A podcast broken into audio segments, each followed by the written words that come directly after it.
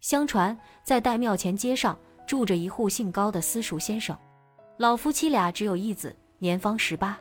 夫妻俩盼望儿子将来能金榜题名，光宗耀祖，因而给儿子起名叫世强。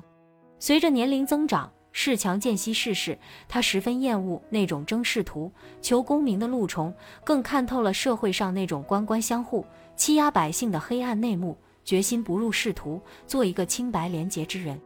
起初，高老先生曾力劝儿子应试科场，但见儿子执意不肯，也就只好听其自然了。十年寒窗，高世强练出了一手好字画，因此每天在街头设摊，靠卖几幅字画赚钱，与二老维持生计。闲暇时候，便到岱庙吟诗作画，倒也乐得清闲。这年正值春季，岱庙唐槐院内槐花盛开，馨香四烂。时过正午，高世强正在院内望花作画，一位约十七八岁的妙龄女子细步款款地来到面前，轻声说道：“您可肯为我做张画吗？”高世强一惊，抬头一看，只见眼前这位女子生得柳眉凤眼，樱唇含笑，真如天仙一般。顿时，高世强羞红了脸。男女授受不亲，这是世人之常规呀。一时间，高世强手足无措，赶忙收起纸笔，起身便走，把那个女子闪在了身后。哪知他走到院门口，却见那女子正亭亭玉立于院门当中，挡住了他的去路。那女子抬起细嫩的纤手，含笑说道：“您若肯为我作画，我用这金戒指谢您。”听了这话，高石强生气了。心中暗想：这女子孤身无伴，缠我作画，定不是好人。于是愤然说道：“男女有别，你几番纠缠是何用意？请姑娘自重。”说完，即反身从侧门跑出院外，回家了。晚上，高世强躺在床上，想着白天的事，久久不能入睡。忽然，吱的一声门响，一个人影闪了进来。高世强一看，正是白天那女子。高世强一惊。急忙坐起身来，问道：“你到底是何人？”姑娘答道：“我是城东新庄赵员外之女，名叫怀仙。久闻您不入仕途，不随世俗的好品行，我意与您结为夫妻。不知您……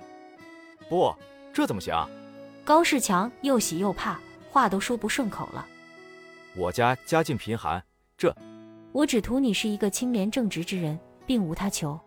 只要你愿意，咱们今晚就成亲。两人言来语去，越谈越热乎。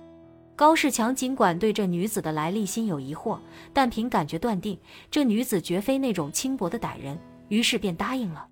这时怀仙又说话了：“你要保证不要把咱们成亲的事对任何人说。”高世强答应了。从那以后，每天更起夜定，怀仙就来到高世强的房内陪他吟诗作画，到五更天明，怀仙就悄悄离去。就这样。三年过去了，一天，高世强终于忍不住了，跑到城东新庄一打听，哪里有什么赵员外，更没有什么叫怀仙的女子。晚上，怀仙又来了，高世强便向他问起这件事。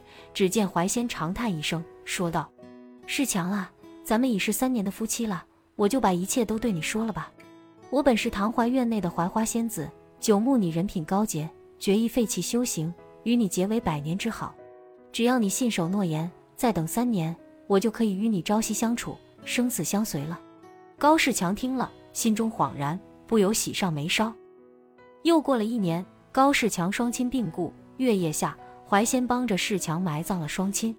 第二天，高世强含泪来到父母坟前烧香祭奠，谁知本地恶霸财主王老七带着一帮打手也赶来了。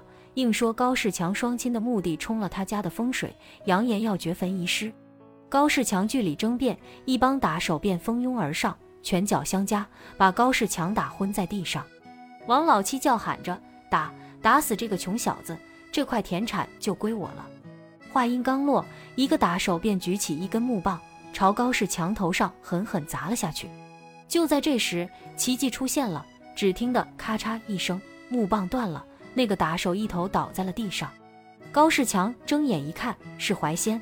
只见他站在自己身边，伸出的手臂是两只粗壮的树干，左右横扫，把王老七和那帮打手全打在了地上。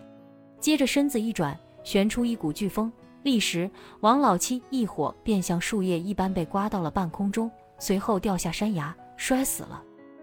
怀仙把高世强拉在自己身边，眼泪汪汪地说：“世强啊，为了救你，我只得现出身形，这儿不能待了，咱们只有一条路，到天涯海角去。”好，咱们死也死在一块。高世强哭着说。于是怀仙让高世强贴在自己身边，化作一股清风，一块飞走了。去哪了？不知道。反正自从怀仙走后，这岱庙唐怀院内的唐怀就枯死了。后来，在枯死的槐树洞里又长出一棵小槐树，有人说这叫怀仙抱子，即怀仙与高世强夫妻俩在天涯海角已经喜抱贵子了。